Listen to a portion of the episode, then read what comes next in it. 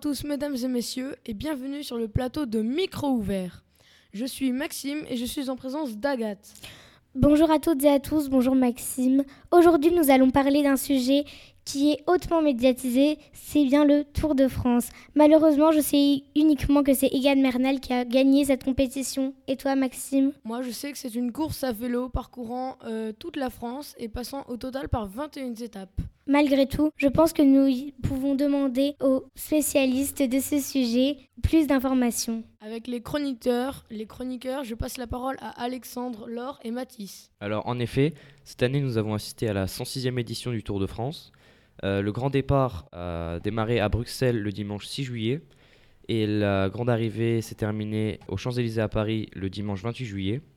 Cette année, le parcours était constitué de 21 étapes qui ont constitué en tout un parcours de 3480 km. Euh, le vainqueur de cette année était Egan Bernal, c'est un Colombien et il a gagné 500 000 euros. Le Français le plus haut classé de cette année était à 5 place, euh, Julian Alaphilippe. Nous pouvons euh, établir des, différences entre la première version du Tour de France ainsi que cette année, c'est-à-dire en 1903 par rapport en 2019.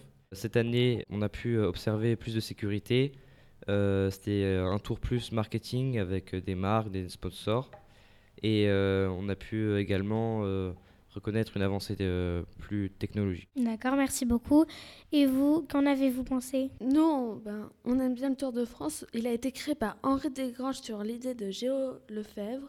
C'est la plus grande course cycliste au monde, mais aussi la plus belle, qui passe par tous les paysages de France, la montagne, la plaine, ben, le sud, le nord. Il y a aussi différents maillots. Edgar Bernal gagne le maillot jaune.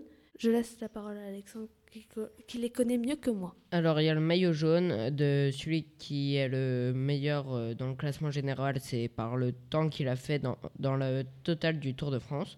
Il y a le maillot vert qui a le plus de points le maillot à poids le plus de points euh, en montagne.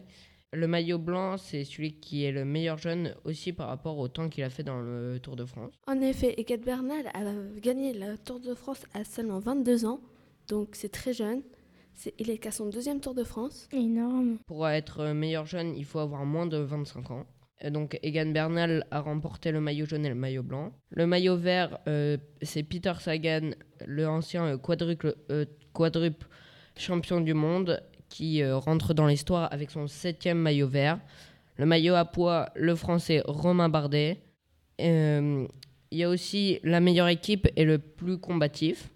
La meilleure équipe, c'est la team Movistar du Colombien Nairo Quintana et du euh, champion du monde actuel Alejandro Valverde. Et le super combatif du tour, ça a été Julien Lafilippe grâce à ses 14 jours en jaune et à ses deux victoires. En effet, il y a eu des grands temps, des temps forts euh, dans ce Tour de France 2019, particulièrement la étape 19, celle de col d'Isère qui a été interrompue. désolé. Euh, le col d'Iseran, euh, elle a été interrompue pour cause de climatique. Là, tout s'est joué. Julien Alaphilippe a perdu son maillot jaune au profit de Egan Bernal. Et l'étape avant, c'est-à-dire euh, le 25 juillet, Romain Bardet a pris le moyen à poids. Effectivement, le col d'Iseran, euh, l'étape euh, qui devait s'arrêter à la montée des Tignes s'est arrêtée au col d'Iseran. La perte du maillot jaune Philippe, il avait pris, il était sorti du peloton et voulait se rattraper dans la descente du col d'Iseran. Mais malheureusement, l'étape s'est arrêtée à la fin du col d'Iseran et pendant le col d'Iseran, il n'a pas pu reprendre le peloton. Il y a aussi eu des abandons, une de Thibaut Pinot, quatrième du classement général, et celle de Rohan de Nice, un très bon euh, en contre-la-montre, qui est une abandon non expliquée. Il y a aussi Luke Rowe de la Team Ineos et Tony Martin de la Jumbo Visma, car ils, étaient en train de, de se combattre avec leur vélo. Alexandre est en train de nous sortir plein de noms d'équipes. Euh, je veux juste préciser que cette année, la grande course, euh, la grande boucle, désolé, a accueilli 176 coureurs et 22 équipes. Il a été suivi par plus de 10 000 spectateurs. La plus grande étape a été de 230, c'est la septième étape entre Belfort et Chalon, et la plus courte, hormis les contre-la-montre, était de Tarbes à Tourmalet, 111 km. Comme on l'a bien dit avant, le départ a été fait de Bruxelles mais le départ change de pays tous les ans. Par exemple, en 2020, ça sera un départ de Nice et en 2021, un départ de Copenhague au Danemark. Egan Bernal, euh, c'est aussi le plus jeune euh, maillot jaune de l'histoire, à 22 ans seulement. Euh, et premier Colombien à remporter le Tour de France. Il est né à Zipoquera, en Colombie. C'est son deuxième Tour de France. En 2019, il était normalement leader de la Team Ineos sur le Giro, mais à cause d'une fracture à la clavicule, il n'a pas pu. normalement, il devait se retrouver coéquipier dans le Tour de France, mais il est arrivé en co-leader. Tout ça est vraiment incroyable. Euh, maintenant, nous allons euh, résumer euh, tout ce que vous venez de dire. Donc, selon Wikipédia, le Tour de France est une compétition cycliste par étapes masculine qui traverse la France. Masculine? Eh bien, tiens, ça, ça m'interpelle. Pourquoi y a-t-il uniquement des hommes qui participent au Tour de France? En effet, c'est le sujet de notre débat. Alors, il y a deux courses, la Grande Boucle, le Tour de France, communément appelé mais aussi la course. Euh, la course est le Tour de France, mais féminin. Il a été créé en 2014, et d'ailleurs, la, la gagnante de cette année est Marianne Vos, qui a aussi gagné en 2014 sous le, la team CCC. Pouvez-vous nous expliquer euh, pourquoi cette course n'est pas autant médiatisée que le Tour de France euh? Bah, Déjà, le Tour de France a plus de 100 ans et donc très vieux, alors que la course féminin a seulement 5 ans. Et aussi, euh, le, Tour de France parcourt plus de 3000 km chaque année, alors que la course, bah, Tour de France, parcourt quelques kilomètres qui représentent très peu par rapport aux 3000 km du Tour. Ma foi, tout ça est super intéressant. Euh, J'ai juste une seule question qui, pour moi, est vraiment importante. Euh, pourquoi n'existe-t-il pas une compétition cycliste similaire à celle du Tour de France qui sera composée euh, de femmes et d'hommes? À l'époque, ça existait, mais euh, depuis quelques années, c'est arrêté. Les femmes du Tour de France partaient une heure avant les, les, hommes du Tour de France.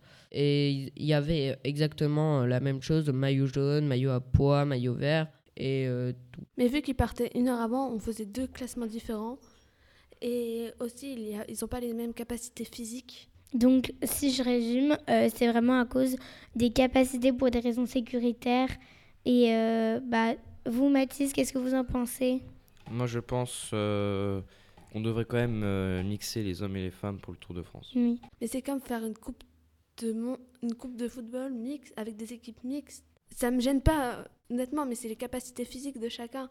C'est qu'on laissera plus Les hommes auront plus d'avantages de gagner que les femmes. Surtout que dans au Tour de France, c'est pas comme au football en équipe. C'est en individuel déjà. Il y a deux parties, une en individuel avec le classement général et une avec l'équipe. D'accord. Mais moi, je suis persuadée que maintenant, étant donné que nous sommes en 2019, si euh, chacun se met au même niveau, si nous commençons euh, bah, en même temps, certes, les hommes auront plus d'avantages, mais au moins, je pense que ce sera vraiment une évolution euh, bah, de la France de se dire que avant, il y avait deux groupes séparés, mais que maintenant, les deux sont mixtes. Je pense que ça peut vraiment en plus, euh, bah, arrêter toutes ces polémiques euh, et euh, je pense que ça serait vraiment une très grande évolution. Oui, mais si le Tour de France devrait faire ça, le Giro, la Vuelta et plein d'autres tours devraient faire la même chose. Et il y a aussi il y a des équipes qui n'ont pas d'équipe féminine. Mais ce serait déjà le début, je pense. Euh, ce serait vraiment un gros, gros, gros changement. Et peut-être que si on commence à appliquer cela dans le Tour de France et que justement ça fait euh, une évolution, peut-être que d'autres courses comme celle que vous venez de citer euh, bah, changeront leur règlement et accepteront que des femmes et des hommes participent à cette même compétition. Je suis d'accord avec vous, mais les hommes et les femmes n'ont pas les mêmes capacités. Donc même si on les laissait quitter deux heures avant, les hommes auraient plus de chance. Et c'est, il faudrait que les capacités à gagner soient équivalentes. D'accord.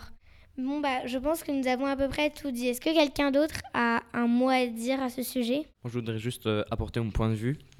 Alors, euh, au point de vue des Français, euh, le Tour de France est un événement beaucoup suivi. Je pourrais dire qu'il est presque symbolique, étant donné que tout le monde sait en général qu'est-ce que c'est. Et euh, de mon point de vue, je trouve que c'est une bonne chose et que c'est une bonne représentation sportive et mythique de la France. En effet. En effet. Euh, bon, je pense que nous pourrons conclure euh, cette euh, émission. Ah, euh, non, quelqu'un d'autre a... C'était juste pour compléter ce qu'il a dit. En effet, c'est une bonne représentation de la France. Il est diffusé dans plus de 196 pays. Incroyable. Donc maintenant, je pense enfin que nous pourrons conclure cette euh, émission euh, qui, ma était assez intéressante. Donc, euh, nous allons commencer par remercier tous les individus qui ont contribué à la réalisation de ce projet. Donc nous clôturons euh, l'émission Micro ouvert. Nous remercions et saluons les trois chroniqueurs Alexandre, Laure et Mathis. Merci. Merci à Agathe et à Merci, bientôt. Maxime.